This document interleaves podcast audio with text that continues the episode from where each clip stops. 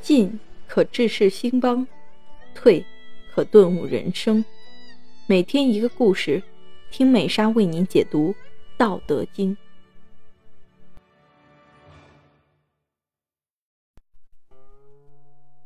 随道而行，孔子向老子问礼。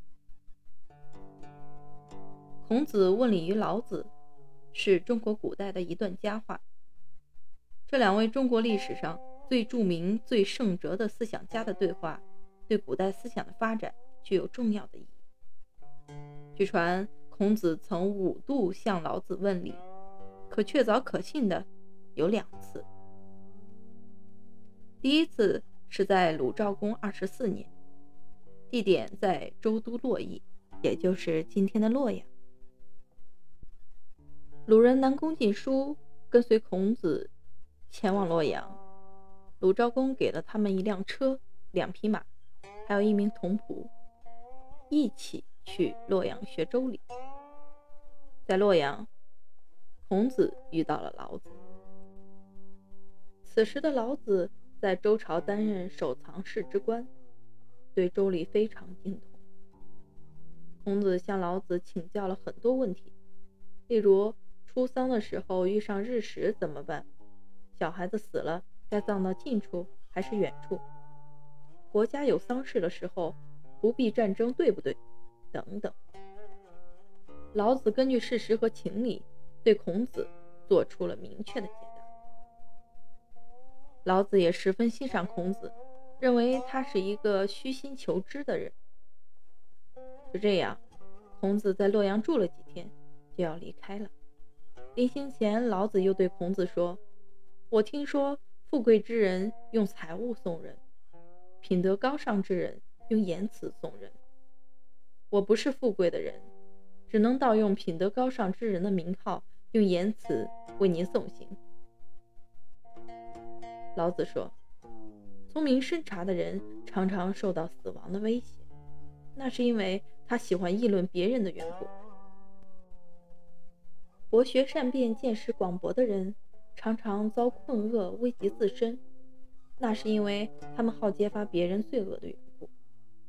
做子女的要忘掉自己而记挂着父母，做臣子的要忘掉自己而心存君主。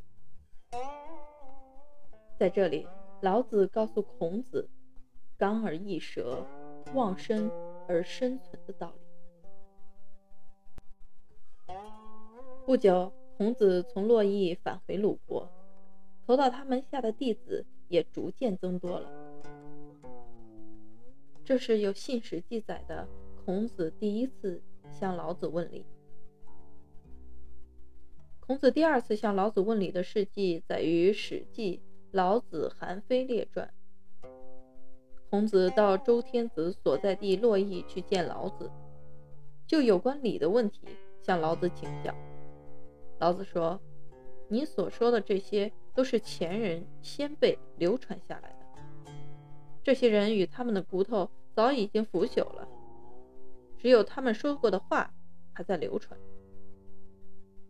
而且，君子有机会的时候就要一展宏图，生不逢时就要像蓬草一般随风旋转。我听说，精明的商人将珍宝藏起来。”而不露声色。君子有高深的道德，而外貌却看起来好像很愚笨的样子。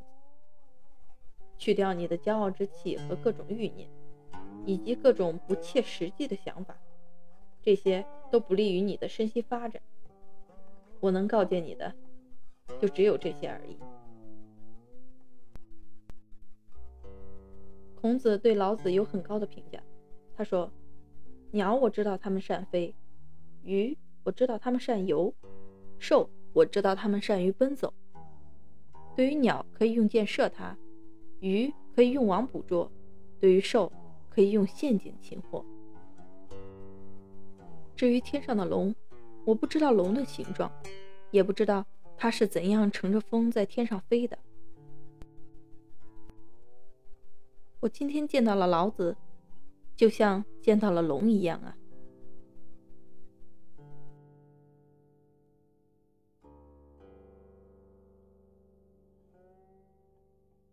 亲爱的听众朋友们，今天的内容已播讲完毕，期待您的订阅与关注，我们下期再见。